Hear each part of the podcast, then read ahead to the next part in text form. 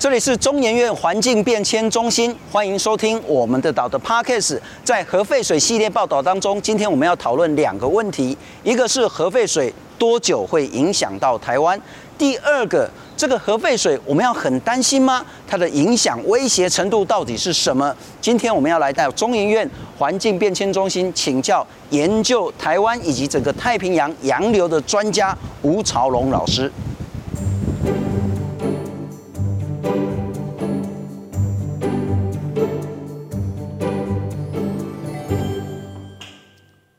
请进。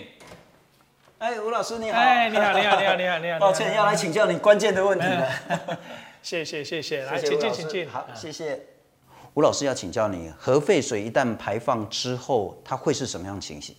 这个模拟的话，就是说我们把核废水放出去之后，它会随着海水的运动嘛，哈。那这个就有时间，它其实最快最快哈，你可以看哈，最快最快大概在一年左右就会带。到我们台湾附近的海域这样子。可是，如果我们按照原能会所做的那个扩散的模拟推估图，它其实是沿着那个比较偏北的太平洋，一直到美国，回到台湾最高浓度是要四年。是，为什么会有这么大落差？先给大家报告一下，这是卫星来测海表面的高度。那我们的海流的运动的话，一定会沿着这个等深线来动。这个就有点像炸弹开花的感觉哈，就是海水一动的话，有可能是走这种大的，那同时间有一些是走小的那个路径，它其实就像炸弹开花一样，就雷虎小组那炸弹开花，同时间哈，那这个穿水的话，它就直接就是出去，那所有地方的话都充满了海水，那有的是走的是比较大范围的外圈。但是有些的话，事实上是走这种比较近的。嗯哼。那因为是同时间，所以说这个的话，大概在一年左右就会到台湾附近，就是走这种小圈的。然后陆续的话，其实都会有，一直都会有那个穿水到我们台湾。所以换句话说，是从一年之后，我们其实都会累积的有这样子的那个穿水到我们啊台湾附近。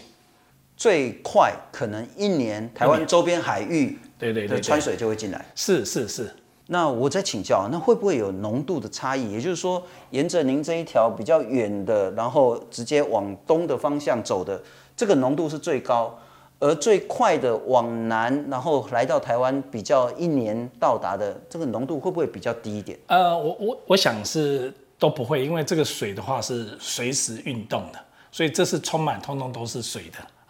所以不会有这样子的一个问题哈，只是就是刚才一年之后，事实上其他的像呃一年一个月的，一年两个月，大家都会一起过来啊，这样子啊。所以后面的话会越来越多哈，嗯哼，就是只要出现之后，后面就一直都会有这样子。最快一年抵达，然后一年之后会陆续一直像是追着中间这一条线也会到旁边这一条线，对对对，陆陆续续一直来，一直来，一直来，对对对对。但我在请教，就是说它当它排放之后，是跟大量应该是说巨量的海水混合稀释，是是是好问题。我们还需要担心吗？啊，好问题哈，这是好问题。刚才我讲说哈，一些比较。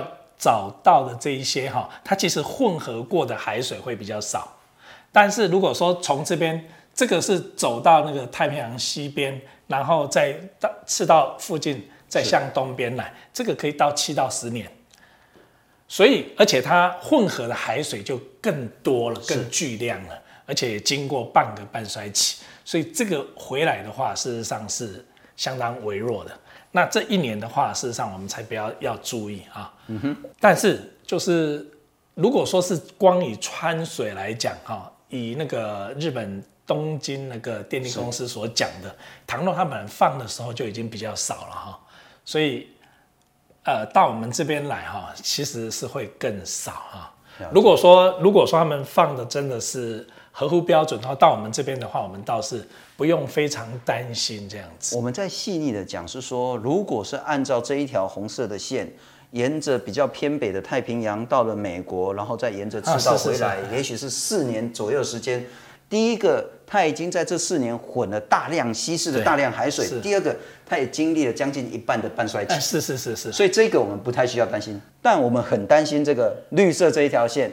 稀释的时间也短也少，那其实也才一年的时间，离半衰期还很久，我们就比较担心。其实对我们的影响，也许也还是不是那么大。它是影响是比刚才讲这个七年多的来的大，大，但是如果说按照那个就东京的那个电力公司哈，他所讲，因为他放出去的话只有一千五哈，是，所以说这样绕一圈的话，事实上可能。还是会很微弱，因为我们来讲影响不会还是要提供很真实的资讯啊哈。如果这一条三条线来比，当然这一条我们会比较担心啊。对对对对，是是是是。但回到东电自己的讲法，对，那日本的这个含氚的标准呢，是一公升六万贝克。对，那在这个 WHO 世界卫生组织呢，含氚的这个饮用水标准呢，是一公升一万贝克。那现在日本东电说，我要稀释到一公升一千五百贝克，我才会排放，因此它是远低于包括日本的标准跟 WHO 的标准。那就算是在这个标准之下，绿色这一条线一年达到台湾，我们似乎也不用那么担心。是是，其实我们本来比较担心的是生物的累积作用跟放大作用。是。这个哈生物的累积作用跟放大作用是什么意思呢？就是说，这这个的话是有一种杀虫呃呃除草剂叫 DDT，是哦，现在已经禁用了。但是从前的话，事实上很多人在用。那它在河河流里面，你看它的那个是零点零零零零三 ppm，但是它被一些浮游动物吃掉了，所以在它的体内的话就变大，这样子。因为它累积，它不会死掉这样子。然后一些小鱼、小虾哈去吃它，慢慢累积。那一些比较大的鱼去吃它的话，你看它就可以抵抗到二十五个 ppm 这些经济鱼种。嗯哼。那如果说我们如果吃了这个东西的话，其实就会累积到我们的人体里面。是这个叫做那个生物的累积跟放大作用。如果按照你这个数字啊，在河里面是百万分之零点零零零零零三。对对对对。可是到后面呢是二十五。换句话说，这应该差了，我觉得可能有亿倍以上。对对对啊，所以说我们就是要回到那个河种了，这样子。OK 啊，所以说那个以川来讲哈，就是福岛大学有一些学者，他们呃核灾之后，他们去做了一些。呃测呃呃测量是，他发现鱼类跟头足类的那个生物，它们里面哈、哦，以色的同位素来讲，它大概是它里面哈、哦，鱼体里面的话大概是海水的五十几倍。嗯哼，所以换句话说，那就是有累积，对吧？啊，是。但是氚的话哈、哦，它在鱼体里面跟那个水里面其实差不了多少。所以换句话说，如果是光以氚来讲的话，它的代谢就非常快，就比较不会累积。我听到吴老师你讲到一个很重要的点，因为我们其实，在谈核废水的时候，很多媒体或者是东电或者是日本政府都说，我这叫做含氚，因为氚呢，它其实就是自然存在于水里面。它是无法被过滤的，所以我再把这个氚呢，用稀释的方式稀释到很低很低，稀释到日本标准的四十分之一，稀释到 WHO 标准的七分之一之后再排放，所以我在做含氚的核废水。但其他的核种，我透过一个比较精致的去多种核种的这个技术，把它过滤掉，似乎这个核废水对国际的疑虑来讲就不那么大。对。但这部分我们可能需要再讨论一下。是是是，就是说它是用那个 ALPS 嘛，哈，是，它是它强调说它是把六十几种的那个核种都去掉了，只剩下氚跟一少量的 Carbon fourteen 就碳十四。嗯哼，啊，他他说的是这两个东西。倘若是真的是这个样子的话，那我们会比较放心呐。但是真的是担心的是。它并不是随时通通都把这些核种去掉，是这样子。那我们就是说不好听，叫小人之心。也许月黑风高的时候，是也许它管制不那么严格，也许又出了什么状况的时候，是是是，它的过滤系统没有有效的运作，那可能有意无意的。是，这这个是事实。那如果是这个情形，我们只能靠所谓的整个过程以及事后，不管是在东电外海呃，在福岛外海，乃至于在太平洋，乃至于在台湾周边海域，我们布建一个完整的监测系统。对，我们台湾的话，事实上原能会我记得有在做啊。那不不过在做的话是这样，他们就是根据刚才模拟的那种情况，它事实上就是越来越密集。是，呃，之前好像是一两百件、几百件，那今年好像要上千件等等这样子。他会他会说到四年以后才会变成非常密集，但是以我刚才模拟，事实上它应该是现在就要很密集，OK，因为它四年它是慢慢变密集，是，他就觉得好像还刚开始不是那么严重，那可是以我刚才讲的那个的话，事实上应该是现在就要非常密非常密集。不过您是那个国际的一个整个海洋洋流的重要的权威学者，不管是日本。其他国家乃至于台湾，我们有能力在太平洋部建一个精密的监测系统吗？其实，其实这里面哈有几个问题。刚才我讲的这个只是表面的环流系统，是它还有一个可能性哈，它会到次表层。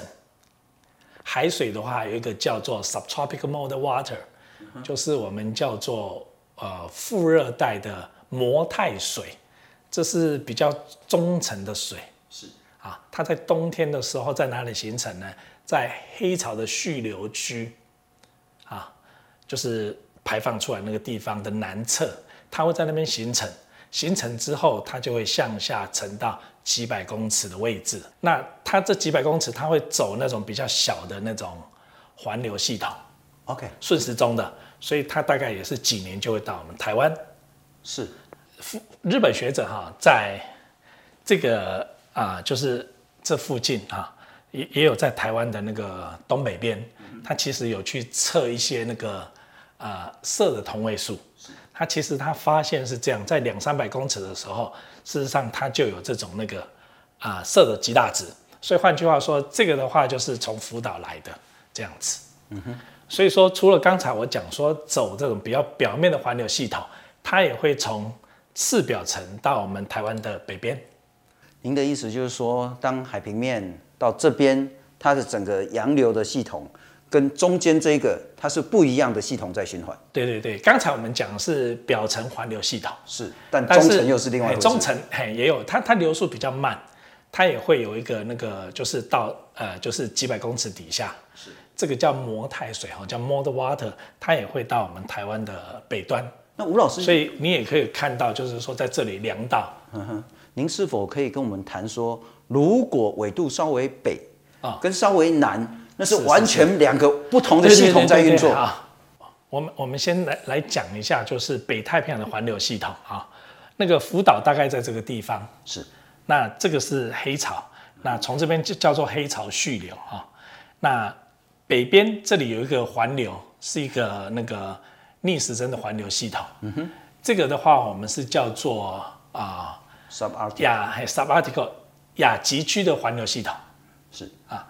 那另外一个的话，就是跟我们比较比较相关的是黑潮这个，这个我们叫做那个呃副热带环流系统，就是从黑潮，然后黑潮蓄流，然后北太平洋环流，一直到加州洋流。然后再向东边东风带这边的话是北赤道洋流系统，嗯哼，从这边这样子绕到我们台湾来，这一个的话大概就要十年了啊，七年到十年，就刚才讲的那个样子。所以所以说这个福岛这个地方哈，倘若啊，就是说日本政府愿意哈向北边一点的话，那那个水的话就会进入到北边这个环流系统，是，所以它。到时候就真的要到我们台湾来，它事实上已经大量混合了。我如果说放流口的位置是北边一点啊，北边的纬度一点的话，其实就会比较接近红红色的部分；比较南边一点的话，就是蓝色的部分。所以这个就是我们刚才讲，我们如果说放北边一点的话，放下去的话，它就会在 subarctic gyre 系统，对我们影响就会比较小一点。如果他比较考虑东南亚国家，包括台湾的话，是是是他往北几公里，那就影响就会几乎微乎其微。对对对对对对对对对。但现实上大概很难。对对对，因为他他要花比较多的钱往北边去运嘛，是这样子，它成本可能会提高。是这样子。在美国的话，这个已经把它变成那个小小朋友的书。他在那个一九九二年哈，有两万九啊两万九千个小鸭的那个玩具，它事实上。在那个就是阿留申群岛这个地方，一九九二年初哈，呃，它沉没了，所以这些小鸭的话就，啊、呃，是 release 出去啊。嗯、对我们科学家来讲的话，那你就可以看它是怎么样去做运动，这样子是。这这有意思的是，它在南半球哈，就是一九九二的下半年就已经有了。OK，这是很奇怪的事情。我们刚才讲说。这个地方哈，为什么我们会提这个地方？这地方也就是我们刚才有没有我们的那个 subtropical gel？OK，你看它这个 subtropical gel，哎，然后这 subarctic gel 通通都有这样子，所以我们放在这里的话很好。我们从这边你你看哈，我们可以讲说，你去做实验，你放了这么多两万两三万个小鸭进去，看它怎么流动这样子是啊，所以说你就可以知道，你看哈，它如果说从这个地方，它多久会绕到我们台湾来？或是绕一圈等等，像这个样子。嗯哼，奇怪的是，在那个不到一年，在南半球就已经有找到这种那个小鸭。所以我在讲哈，就是说我们理论上就跟我们刚才讲的那样子，大范围的那个海水运动是那个样子。是，可是恐怕也有一些我们所不知道的捷径。是。不到一年就可以从阿留申群岛，然后到南半球。南半球，这个是对，是南美洲，然后这是澳洲，是印度，都有发现。吴老师也强调，因为这个阿留申的位置呢是比较偏北，而且偏东，跟这一次我们在关心的日本福岛呢，其实是不同位置。对对对对。所以在偏北偏东，它不可能小循环很快的到达台湾，它可能来这边就是四年了。对。但是如果是这个福岛，就是不一样的情形。这样说好了，刚才讲那个大圈是七到十年。是不会是四年，也不会是四年，不不不不，四年有有那种就是中圈呐、啊，你可以讲这样子啊，大圈就是七到十年。对，不过也许我们再谈谈累积这件事情。呃，刚吴老师您也谈到说，穿其实如果按照它的标准排放的话，似乎我们真的不用那么担心，但我们会担心会有其他的这些放射物质，像是布二三九，它的半衰期可能是两万四千年。对，第一个他说他的过滤系统可以过滤掉了哈，那我们呃用比较严格的方式，它如果释出之后量很少，我们需要担心吗？在食物链这个问题，担心啊，当然担心啊，担心啊，就是有些核种的话，事实上是会致癌的，是担心啊，是啊，它可能会因为沉淀在海藻。这样说好了，他他刚才讲六十几种，他说过滤掉的哈，他如果说有。有有一些核种它没有过过滤掉的话，那事实上就算是很很很微微微啊微少的量的话，事实上对人体也都会有影响。是因为因为就是我们刚才讲的，事实上它可能存在那个呃鱼体中，嗯哼，就是会有生物的累积作用跟放大作用。是，到时候我们如果去吃这个海产的话，其实就会到我们人体来了这样子。刚才讲说一种是表面环流过来。另外一种的话是次表层模态水这样子过来，另外一个的话是透过啊、鱼类过来，这是我我们今年那个相当抓到相当多的这个尾鱼这样子啊。其实你看它啊，就是说幼年时期或什么成长都是在这个啊、北太平洋这个地方。刚才讲我们如果说有一些河种在这里的话，那它就是收集了。嗯哼。然后到时候到我们台湾来，就是 收集过来给我们的这样子。哦，这个我们可能要再考虑鱼的这个影响。对，所以所以说，呃呃，农委会啦、园农会他们其实有做，就是这样子啊。我们抓到的话，抓到这些鱼的话，他们要去检验。是这个我刚刚不是讲说，他们之前的话检验呃几百件，嗯哼，那今年听说要上千件这样子。我刚刚讲就是这样子，他们其实就是要。检验就是说抽查，这些到底有没有含？到现在为止好像还还还没有看到了这样子、嗯嗯、啊。但我这个抽查，这个就是我刚刚提到的，就说他的帮我们把关呐、啊，就是像我们食物有没有哈，就是进口啊啊，美国牛啊、美国猪等等，就是说他们就是要先做检验。是，所以有有一种的话，就是说那个他们带来的，有一种是像秋刀鱼，我们去抓来的，这是这是。秋刀鱼的那个渔场位置，啊，那那 如果大家看的话，其实这个地方其实就是刚才我们说会放那个啊那个核废水的地方这样子，好啊，所以说我们的远洋渔业的话就，就呃就去会把这些抓回来这样子，是，所以我刚刚讲除了环流来以外，鱼的话一种是它回游到我们这边来，另外一种是我们去把它抓回来，这个渔场就是冲击最大最。最快的一个区域，倘若是穿的话，刚才讲说以以观测来讲，它代谢比较快，比较快，也许比较啊没有问题这样子。是，但其他的何种可能就不是。那那当然是，这就不一样。是因为那还牵涉像色啊、丝啊等等，这些都是啊。我们有几个具体的案例，在十多年前福岛核灾之后，似乎很快在加拿大就测到相关的核种。哦，是是是是，这是那个。呃，学者他发表的文章，他做测量的这样子，这是那个两千零一年的三月啊。那你可以看到，就是说大概两年、两三年之后，那个在那个北美，事实上就有量测到这个呃銫的同位素了这样子。学者报道就是二零一三年的六月，其实就就两年多就就已经啊、呃，在那个他们的那个海海岸哈、啊、沿岸上，就是已经有。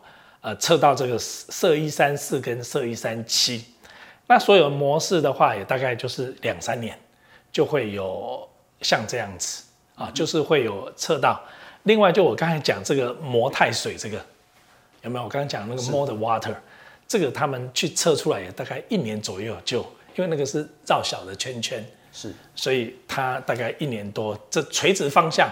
就会有。另外，请吴老师再跟我们谈谈两年前小笠原群岛火山爆发那件事情，哦，因为我们会觉得有一点讶异是，呃，如果是照原能会那个说法，整个环流是可能要三年四年才会到达台湾，可是小笠原的火山爆发是三个月，我记得是二零二一年八月火山爆发，八月中，对，可是，在十一月底，也就是三个多月的时候，在台湾包括。嘉义、高雄，然后包括金门、马祖，甚至包括基隆的外木山，很多渔船呢都被这个浮石，火山的浮石呢弄坏掉了。包括在垦丁，我们生态也受到冲击，那是三个月，不是四年。对对对对对对，其实呃，主持人讲的非常好，就是说，其实这个的话，就是老天爷给的一个我们刚才那个模式模拟的一个验证啊，这个是小笠原的那个火山爆发。是在这个白色三角形这个地方，是啊，它是在二零二一年的八月十二号的九点钟有一个大的爆发哈，所以它爆发之后，它事实上有一些火山的腐蚀，这些腐蚀的话是啊多孔哈孔比较多，所以说它是浮在那个海海面上啊。我们我们从这个图的话，小笠原可以看小笠原在这个地方啊，那这个是那个琉球群岛这个地方是啊。这是当时哈，就是大概两个月左右，在琉球，在琉球，他就发现大量这种浮石，所以这个浮石是什么？是向西哈传了一千三百公里，两个月就传了一千三百公里，而且是向西。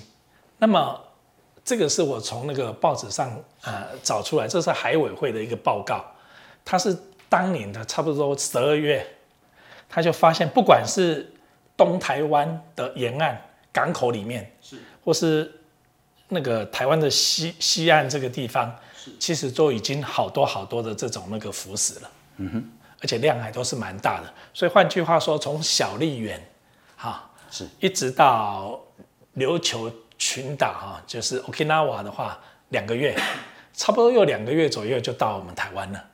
所以，所以这个的话是相当快的。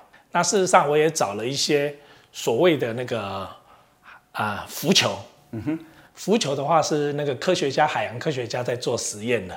他把这个浮球丢到海里面，就有点像大气的探空气球，就看它怎么走，你就知道它的那个呃轨迹跟它的那个速度是。所以在全世界的话，哈，有好多好多这种那个浮球，就是丢到那个啊海里面，然后看它的用卫星来测它的那个轨迹这样子。那我找了几颗那个浮球，这是不同的浮球，就是人家经过先经过，我找的都是经过这个小笠原的地方，是啊，然后看它怎么动。像这个的话，就是它一百一十二天左右，它就到台湾附近。那这个的话是九十几天就来。另外一颗浮球，这又是另外一个浮啊，这个浮球就就是先绕到北边再过来这样子。是。啊，它它就从这边过来，然后绕到北边，应该是在这里的话，可能是碰到黑潮，所以绕到北边，然后再又到台湾附近来，所以这个就就快一年这样子。所以吴老师，按照你这个这个浮球的路径的话，最快小笠原到台湾三个月，对对对，对，慢一点四个月五个月。是，其实是这样，你可以你可以想象到哈，这是水的话，并不是像理论上那么有规矩的一个运动，是。它事实上有可能就是说哦，被黑降到这边来，它这个的话可能又被黑潮带到北边去，嗯哼，绕一绕再过来的这样子，是，但是不管怎么说的话，就是说。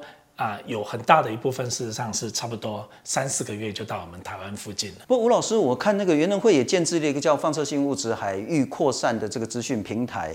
那我们从这个扩散分析，看起来好像比较乐观。当它开始排放之后，那是沿着这个所谓的往东的方向慢慢扩散。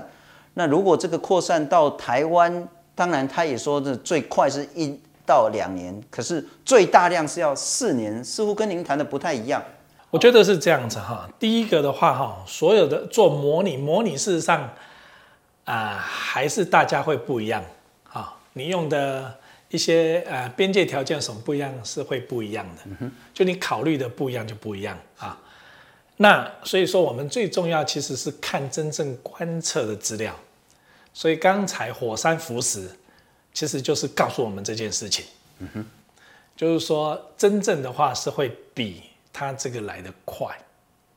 我是说以真正观测，我们用真正观测来看，不管我刚才讲的那个火山湖石，或者是我们去做测验的那个浮球追踪，嗯，其实都证明哈，应该是在一年左右会到这个地方。原能会这个推估大概只有一个变数，就是浓度的扩散，它不考虑到平流或其他的洋流。